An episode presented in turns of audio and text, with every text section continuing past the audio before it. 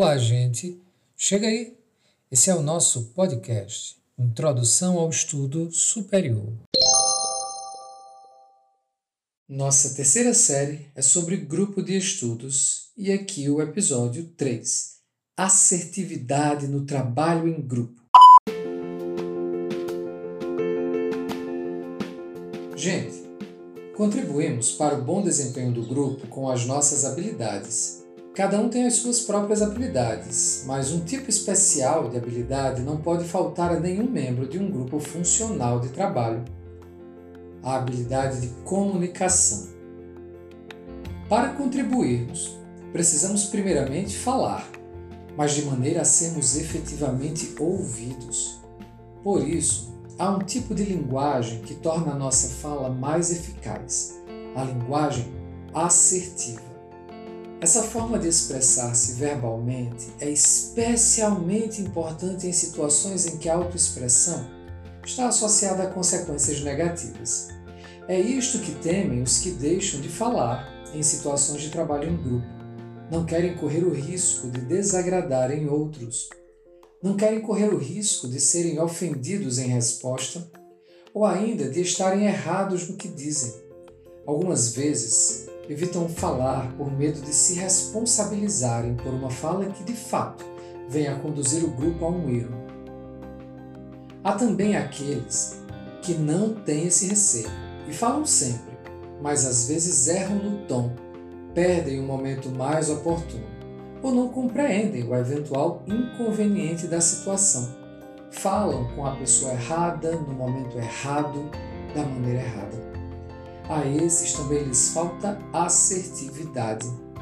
Ora, essa habilidade é caracterizada, em primeiro lugar, pela capacidade de discernir os sinais em determinada situação que tornam a fala mais oportuna.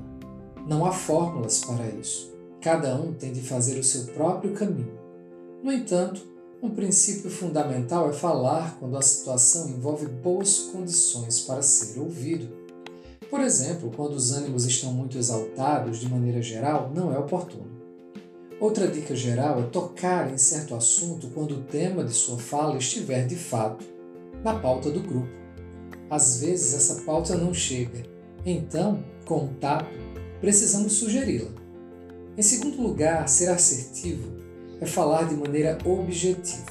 Isso significa ir direto ao ponto, com franqueza porque rodeios e insinuações obscurecem o que se diz, podem levar a mal entendidos e prejudicar o grupo como um todo. Ser objetivo é também ter clareza sobre o que se quer com o que se diz. Por exemplo, alguém pode expressar a própria opinião e, ao mesmo tempo, desqualificar a de outro. Nesse caso, a sua fala acrescentou algo que não ajuda e pode atrapalhar muito.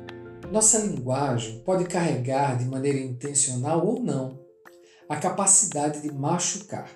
Isso não cabe num grupo de trabalho em que todos deveriam cooperar para o bom resultado em comum. Isso ocorre quando não percebemos e dessa maneira não manejamos bem os nossos sentimentos quando falamos. O que nos leva a uma terceira característica da linguagem assertiva. Ela envolve o manejo adequado das emoções que veiculamos pela fala e pela expressão corporal. A assertividade não é o contrário das emoções. Às vezes usamos linguagem assertiva justamente para expressarmos nosso descontentamento, até mesmo nossa indignação. No entanto, fazemos isso de modo a sermos ouvidos de modo a levarmos os outros a perceberem o motivo de nossa indignação, com vistas a mudar a situação em nosso favor e em favor do próprio grupo. Por isso, neste caso, a indignação pode ser expressa, sem agressividade, apenas para demonstrar o que sentimos e por que o sentimos.